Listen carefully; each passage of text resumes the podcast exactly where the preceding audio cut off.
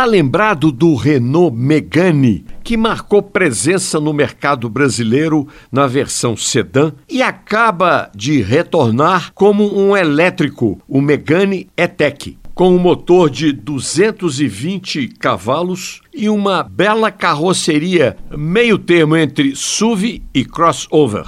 É rápido, acelera de 0 a 100 por hora em apenas 7 segundos e sua autonomia é de 470 quilômetros. Num carregador rápido de 130 kW, ele ganha 400 km de autonomia em apenas meia hora.